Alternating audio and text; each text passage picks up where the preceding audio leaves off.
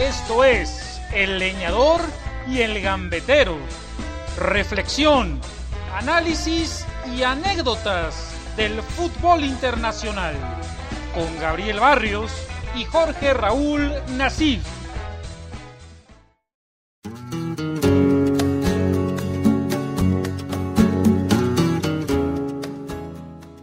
Hola, ¿cómo están? Bienvenidos a un episodio más del Leñador y el Gambetero.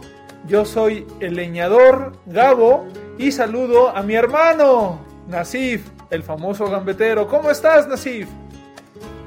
Muy bien, mi querido Gabo, mi hermano del alma, ¿eh? porque así te considero. A pesar de que me hayas destrozado las rodillas con tus leñazos, cabrón, y gracias a ti haya tenido que retirarme del fútbol. Sí, ¿eh? Sí, sí quería jugar, pero no que me partieran la madre, hijo de la chingada.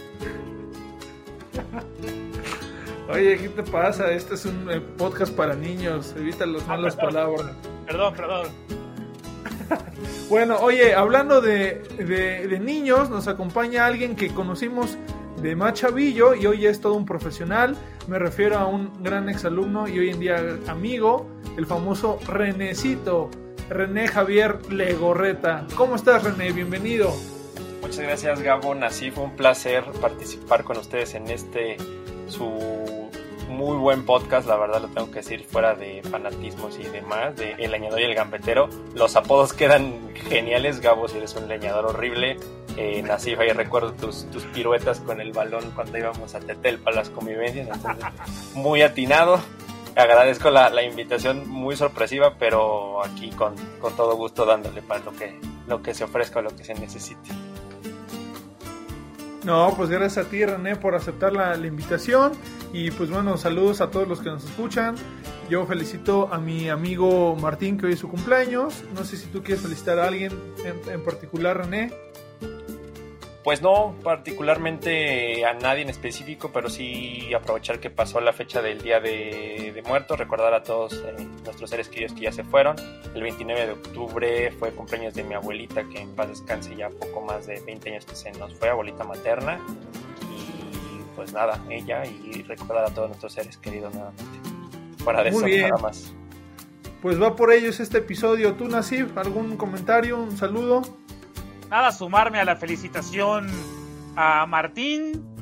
Y un abrazo para mi novia, mi Gabo. Déjame mandarle un beso muy grande con todo mi amor a Grecia, que tiene nombre ¿eh?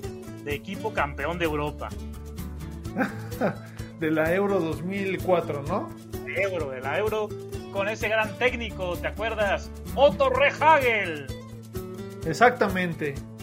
Pues bueno, pues si les parece amigos míos, vamos a empezar este episodio en el cual pues invitamos a René.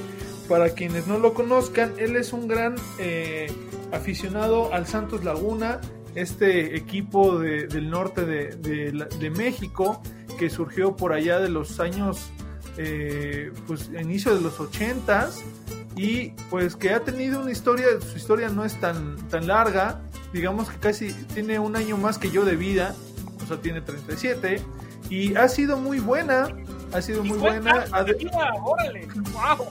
50 años de vida el Santos, creí que tenía menos, hermano. 37, güey. y bueno, pues, ¿cuántos títulos tiene René?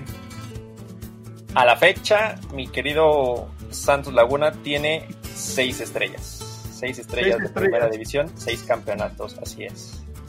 Oye, pues es un buen, un buen balance para 36 años de historia, 37. Hay más o menos el promedio de seis, seis años por, por título y nada más un, un pequeño promocional del poco tiempo, mucha historia y pues ahí están las, las muestras, ¿no? Muy bien, muy bien. Oye, pero eh, los leñadores y los gambeteros queremos saber, porque no es muy común, así como Nasib le va al Morelia, pues que alguien le vaya al Santos. Cuéntanos de, de esta afición, cómo surge, por qué. mi afición. Pues ahí les va de, voy a tratar de ser concreto y no aburrirlos tanto. De más chavito, pues yo empezaba a seguir el fútbol, tendría 3, 4 años aproximadamente. Y los fines de semana íbamos a comer a casa de una tía hermana de mi papá. Los domingos en particular en la tarde. Entonces cuando pues yo terminaba de comer, me subí al cuarto de mi tía a ver la tele y lo único que había en ese entonces era tele abierta, eh, eran los partidos de Santos Laguna, los domingos por la tarde, 4 pm y el solazo del Torreón.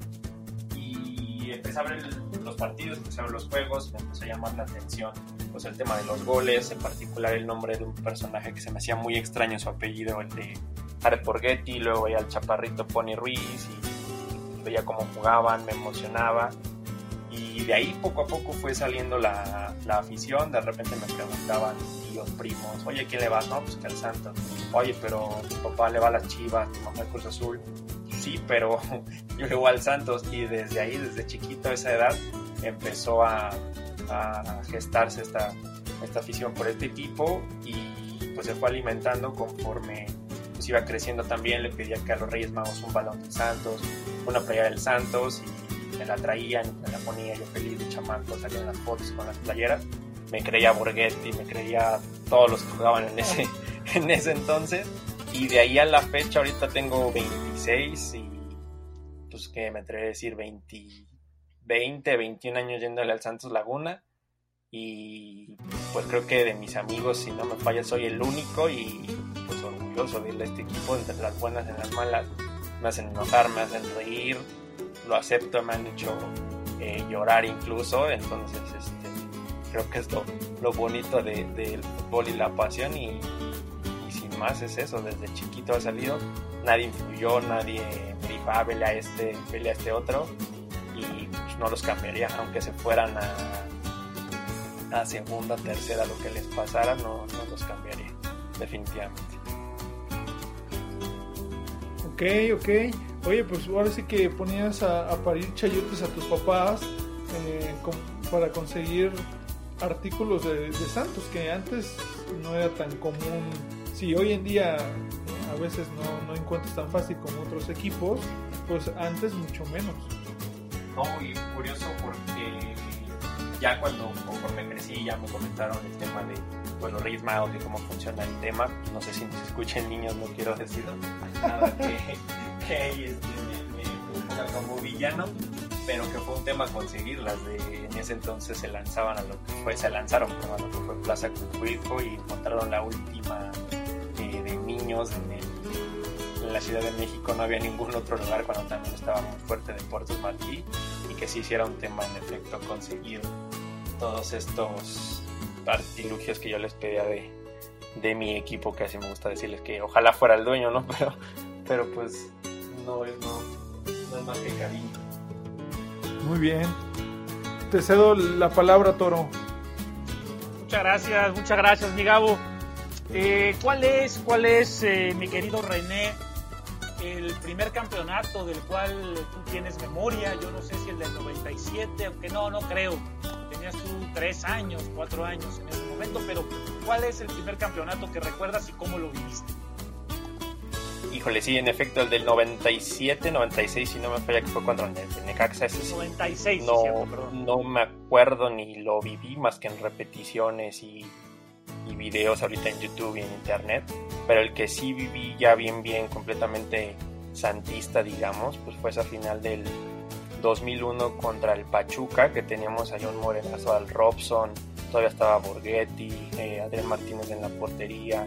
Entonces ese es este, de hecho en Pachuca también estaba Andrés Chitiva, yo le tenía un miedo a Chitiva por dije este cuate nos va nos va a quitar el campeonato, no la vamos a armar, pero la final de vuelta fue en el, en el viejo Corona y vaya que sí lo, lo recuerdo, fue la segunda estrella y yo andaba todo feliz, tenía siete años, si no me equivoco, ahí todo inmenso, por así decirlo, gritando los goles, todo feliz, somos campeones, fue el que fue el primerito que me tocó y de ahí a la fecha pues los que se han tenido que ya los tengo pues todavía mucho mucho más frescos. Pero el primerito ese del 2001 contra el, el Pachuca.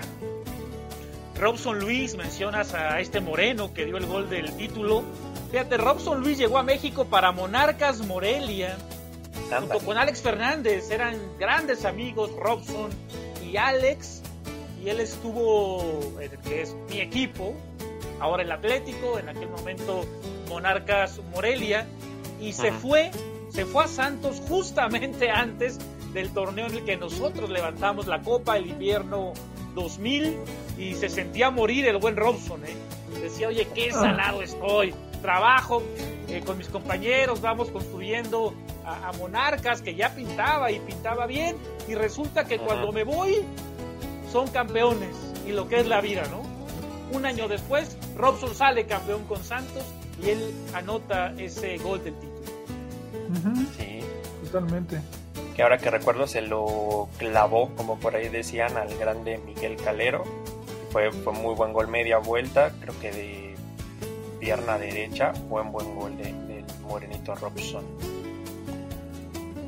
Oye, pero, pero oigan, pero yo, yo por ejemplo le comentaba a Nací fuera del aire que me acuerdo mucho de, del Santos del primer campeonato, evidentemente porque le ganó a mi querido Necaxa, porque era un, equipo muy bien construido, o sea, tenía un, muy buen portero, un clásico que quizá tú no te acuerdes, René, que se llamaba Ola Feredia, que había surgido en, Pumas, después fue a Cruz Azul, me decían así que había sido el, suplente de Pablo Larios Iwasaki eh, en el Mundial de México 86, luego pues había fichado de, de mediocampistas al turco Apud y a Héctor Adomaitis, no sé si te acuerdas de ellos, eh, el Adomaitis le decían el ruso, era un argentino diestro y, muy bueno, era, era, un clásico Díaz de esos que hoy en día quizá ya no existen tanto.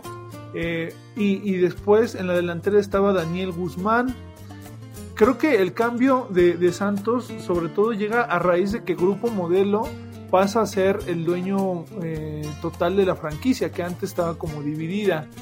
Y luego fue clave ya para, para el primer campeonato el que hayan contratado Alfredo Tena, porque creo que fue su primer gran técnico que los consolidó, pero también de otros jugadores como Gabriel Caballero, hoy actualmente eh, técnico de los indios de Ciudad Juárez, eh, que, que, fue el primer goleador en los torneos cortos, y de Mauro Camoranesi, este ítalo argentino que posteriormente fue campeón del mundo con, con, Italia en 2006 y hizo una carrera brillante con la Juventus de Turín.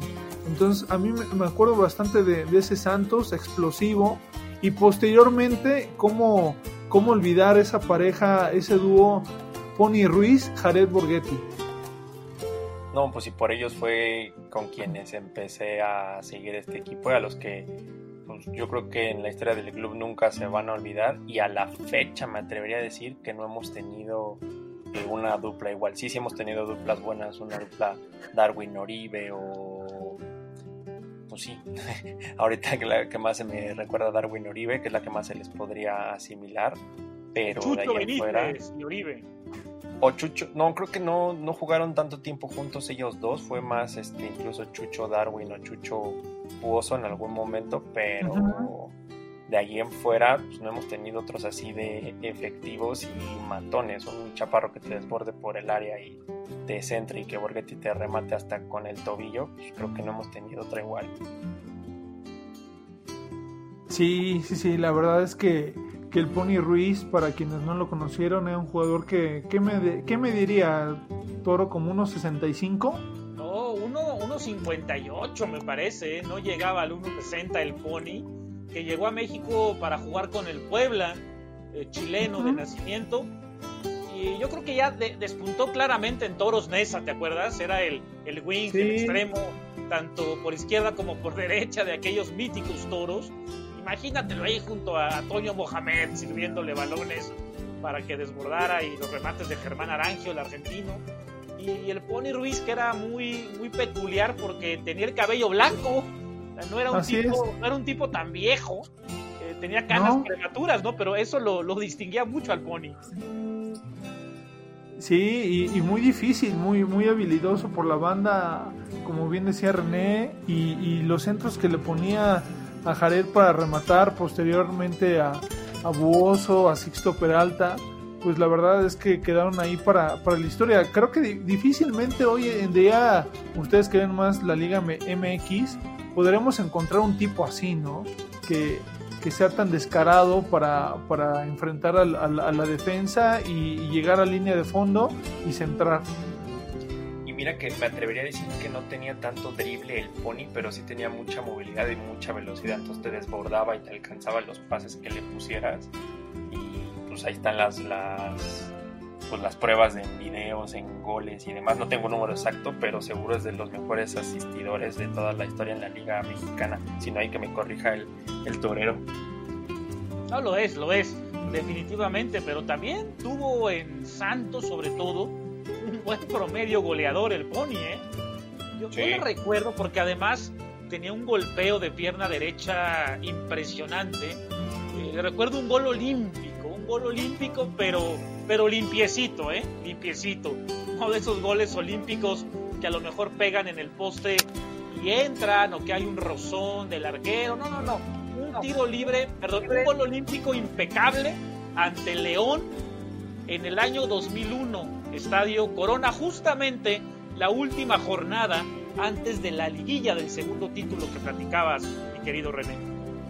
Mira, ese sí no lo, lo desconozco, lo voy a buscar para, para checarlo porque no le recuerdo goles olímpicos al Pony, pero lo voy a buscar para checar. Al, al arquero Luis Islas, el argentino, que en aquel Mm, momento defendía el arco, el arco de León, una goleada de 5-0 Santos sobre la Fiera y me parece que fue el primer gol del partido, ¿eh? última jornada del invierno 2001. Perdón, verano 2001, verano 2001. Sí que antes era en verano, invierno, ¿no? Los Sí, torneos. verano 2001, que, que Santos llegaba ya muy enrachadito para ser campeón. Oigan, y ya después yo creo que el siguiente gran momento del Santos después del 96, del 2001, viene en el 2007, ¿no? Cuando creo que viven un, un poco unos años malos y es que la directiva hace pues contrataciones, pues me atrevo a decir bomba, porque regresó Matías Buoso, que se había ido creo que al América, llegó la Chita Ludueña de Tecos, que le había, eh, había sido todo un crack. Llegó Fernando Ortiz, un buen defensor central de, de Argentina, el Guti Estrada, el Chato Rodríguez, pero pues sobre todo en aquel momento se dio la contratación de Osvaldo Sánchez, que era el símbolo de las Chivas, había hecho un gran mundial en Alemania y, llega Santos y creo que es como una de las buenas épocas de este equipo, ¿no, René? Pues estuvo interesante toda esa época que fue 2007-2008 en el que hay de hecho un documental que se llama de la del infierno a la gloria, algo así, no recuerdo bien, porque Santos estaba por descender, se salva de último minuto porque le gana el Cruz Azul en el viejo Corona, se da una combinación de resultados, pierde el Querétaro, desciende el Querétaro, Santos se queda, viene toda esta ola de refuerzos que tú dices, empezando por, se traen a Osvaldo Sánchez, al Tano Ortiz, al Guti Estrada, eh, la Chita Ludueña y demás, arman un, un muy buen equipo. Ese equipo, después del descenso, llega a ser eh, líder general el siguiente torneo, no entra a la liguilla o creo que lo eliminan en cuartos. Y hasta el siguiente torneo es cuando llegan a, a ser campeones y le ganan justo al Cruz Azul eh, para la, tercera estrella. Y es justo el, periodo de, estar en el descenso, se refuerzan bastante bien y son campeones con, con todos estos jugadores que mencionamos y de ahí se armó una base sólida que incluso hasta los llevó a, a varias finales de Conca Champions y a pelear a nivel eh, continental incluso en algunas Libertadores. Pero no, desafortunadamente ahí sí no nos dio y quedamos también subcampeones varias veces ahí en Conca Champions pero fue un parteaguas yo creo que muy, muy interesante en la historia del equipo porque de ahí a la fecha no hemos vuelto a tener problemas de descenso y ahora pues mucho menos que ya lo que ya lo eliminaron. No hay. Ujú. Y, y- y luego el siguiente salto sería irnos cuando Caixinha fue, fue su técnico, ¿no? Que también fueron años muy buenos. Ya no con, ya no estaba la, Daniel Udueña, creo que por ahí ya estaba Cristian Benítez, el Chucho, que, que en paz descanse. Y, y por ahí fue que ya, más bien ya no era de Corona, sino de la empresa de Alejandro Iraragori, ¿no? De Grupo Orlegui. De hecho, mucho antes de Pedro Caiciña estuvo todavía este Benjamín Galindo. Ya estábamos en el nuevo estadio y con Benjamín Galindo, exacto. Después del tercero que fue el Travieso Guzmán en el viejo Corona, pasaron del 2008 al 2012 y en 2012 es el cuarto campeonato de Santos contra Monterrey, no es cierto, sí, contra Monterrey. Rayados.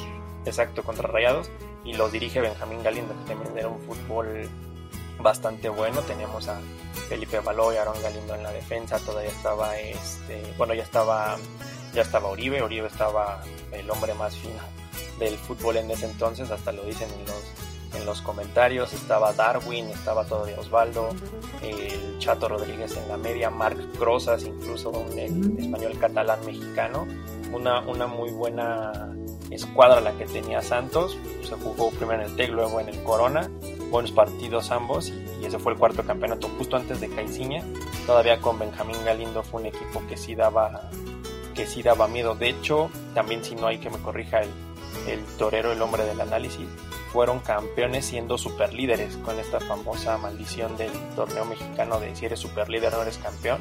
Con Benjamín Galindo se, cumplió lo contrario. Fueron superlíderes y terminaron siendo campeones un poquito sufridos, la neta, pero fue la cuarta estrella y muy buen torneo que recuerdo en ese 2012. Aunque fíjate que yo, mi, mi querido René, mi querido Gabo, eh, uno de los mejores santos que, que recuerdo quizá el mejor, ¿eh? quitando aquel campeón de 2001, que era impresionante, pero fue un Santos que no logró el título, el de Rubén Omar Romano. Hablamos de los años 2009, 2010. Ese Santos era espectacular, espectacular de verdad. O sea, goleaba prácticamente a todos los equipos. Bueno, a nosotros, a, a Monarcas nos metió siete en una semifinal un global de 10, todavía con Juan Pablo Rodríguez, eh, Oribe Peralta, eh, el Chucho, el Chucho, claro, estaba todavía, todavía no se iba a la América, el Chucho Benítez, Darwin Quintero, el Guti Estrada, Vicente estaba, Todavía estaba Fernando Arce, que también Fernando Arce, claro, Carlitz Morales, era un equipo, es más, creo que hasta el Chema Cárdenas, ¿no? Llegó a estar en el Santos. Era un equipo que se atacaba por todos lados, que, oye, salían jugando y en tres toques se estaban tirando a portería. ese Santos perdió dos finales contra Toluca de una manera increíble en el Bicentenario 2010 y en el Apertura 2010 la perdió ante Rayados llegó a dos finales de manera consecutiva con Rubén Omar Romano y además jugando un gran fútbol. Yo ese Santos, mi querido René, discúlpame, tal vez soy un idealista, pero dejando de lado los títulos que son muy importantes, ese Santos de Rubén Omar Romano, para mí, al menos en los últimos 15 años, es el que más me ha llenado mi alma futbolera. Porque, caray, de verdad, de verdad era un deleite verlos jugar y Romano finalmente lo cesaron por. hizo la señal, ¿no? O sea, ni siquiera fue por una baja de rendimiento. Sí, cierto.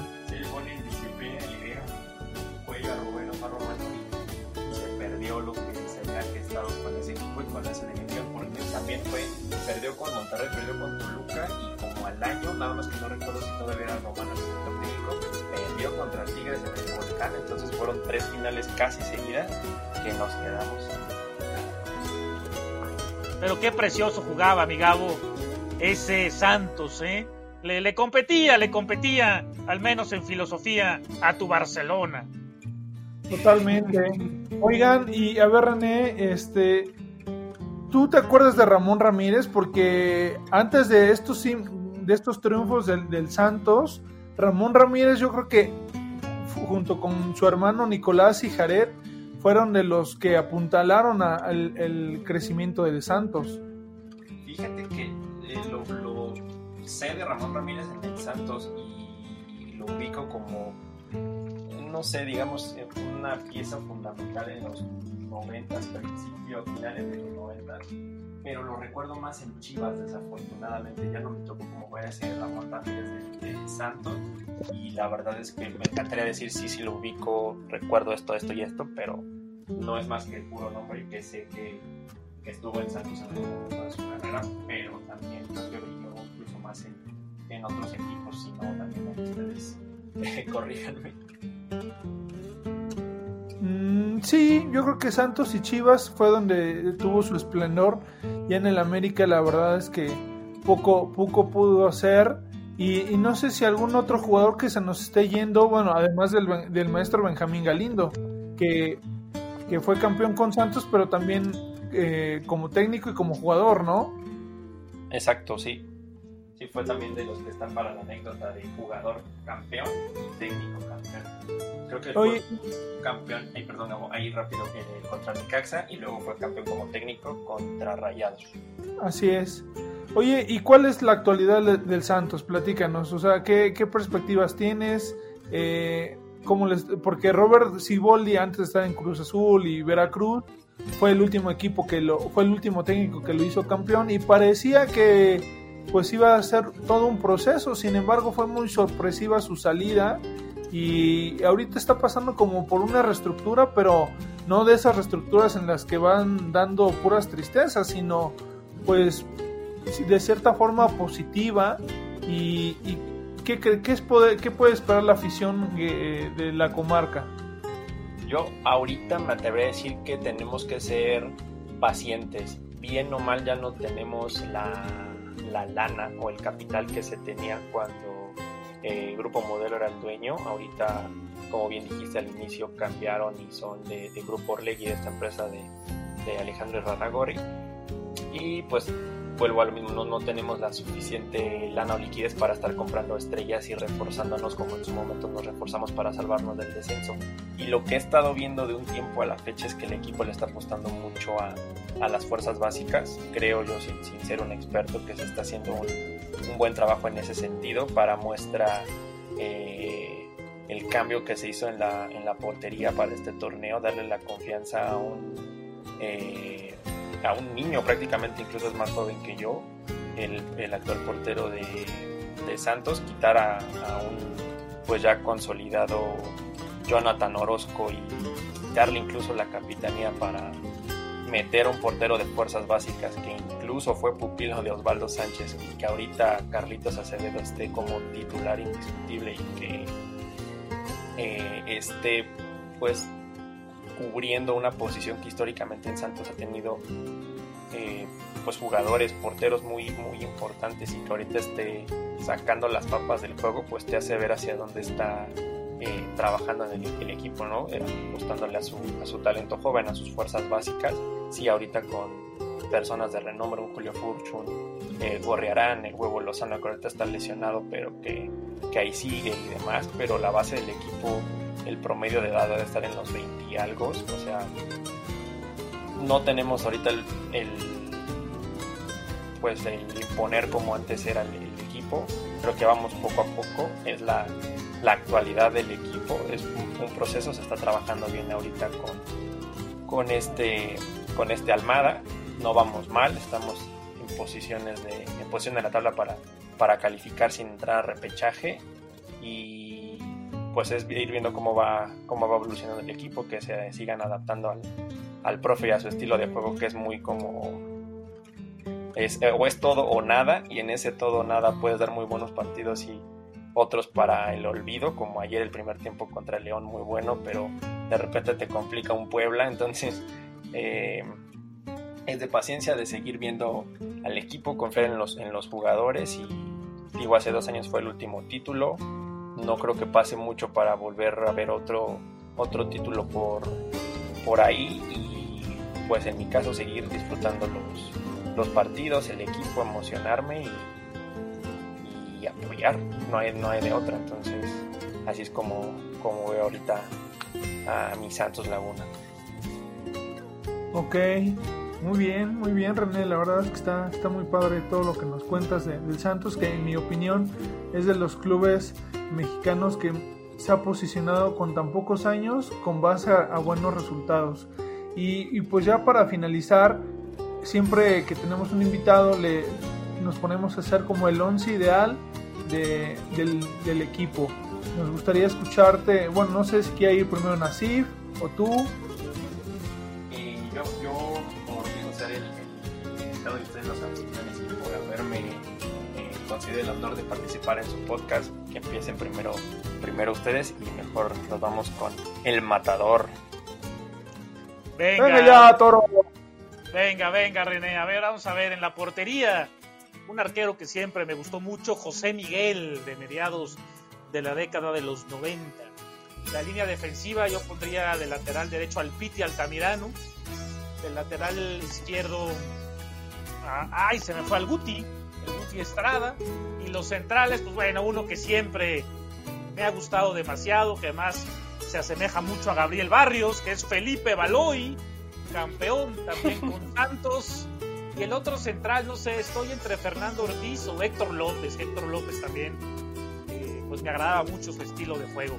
El volante de contención, a lo mejor pondría yo a Carlos Cariño en esa posición.